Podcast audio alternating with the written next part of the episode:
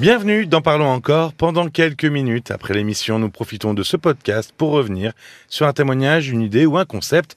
Rebonsoir Caroline. Rebonsoir Paul. On va revenir sur la création et l'évolution de l'échographie en France jusqu'à nos jours.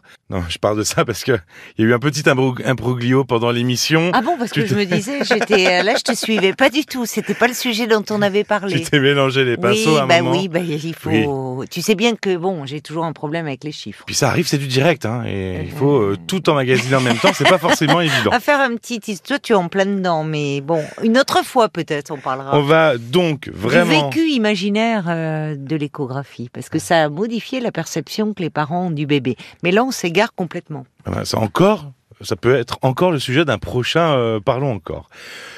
On va donc reparler du témoignage de Grégory, qui, deux ans après sa rupture, semblait euh, l'avoir digéré, mais il a tout de même, au fond, l'impression de ne plus être le même homme. Est-ce que c'est possible, ça? De plus être Ah, le mais- même homme?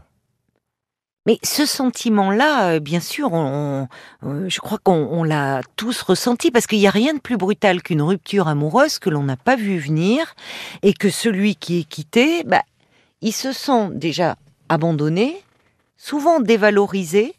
Euh, ça crée un, un grand manque, un manque euh, presque addictif de l'autre. Et on se sent comme amputé d'une partie de soi, souvent. Donc, euh, il a, c'est- une, euh, c'est une blessure euh, narcissique profonde, hein, une d'être, une- d'être quitté. Alors, est-ce qu'il y aurait quelques conseils pour aider à surmonter une rupture?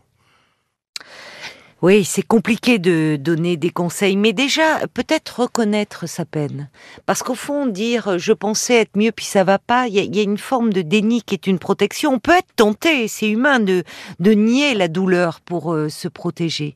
Le problème, c'est qu'elle revient en force.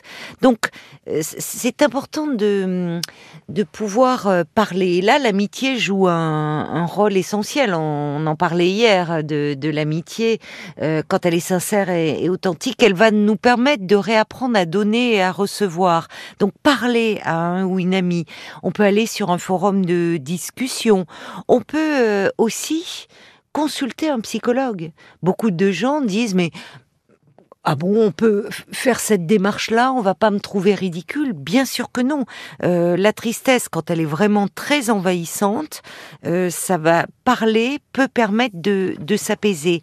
Et d'autant plus que la, rupture, la séparation, euh, qu'elle soit soudaine ou parfois plus insidieuse, elle peut réouvrir en nous des, plaies, des blessures de l'enfance euh, vraiment euh, béantes. Et que finalement, quand on se penche dessus, ça peut être quelque chose de très libérateur parce que ce sont des moments uniques, ces moments comme ça de, souffrance aiguë, de passage vers soi, où finalement on peut travailler sur ce qui est resté fragile en nous et du coup gagner en maturité euh, affective. Et tu m'avais dit que tu voulais conseiller un ouvrage. Oui, je pensais euh, au livre de deux psychologues euh, cliniciens, Marcel Bernier et Marie-Hélène euh, Simard, qui décrivent très bien le, choc de la séparation dans leur livre, qui s'intitule La rupture amoureuse, qui est paru aux éditions Erol, qui donne des conseils très pertinents pour surmonter une rupture amoureuse et se reconstruire. Merci Caroline. Merci à Merci toi, beaucoup. Paul. En allant sur rtl.fr ou sur votre téléphone avec l'appli RTL, vous pourrez aussi euh, retrouver Annick avec un parcours de vie euh, Ah oui. étonnant et, Oui, et, euh, incroyable. incroyable. Le courage d'Annick. ou aussi Isabelle, sous le choc, euh, complètement sous le choc d'avoir été licenciée en quelques minutes sans raison euh, cet après-midi même. C'était dans l'émission du 24 mai. Sinon, n'hésitez pas à vous abonner et à nous donner votre avis. Bonne écoute et à très vite. À très vite. Parlons encore. Le podcast.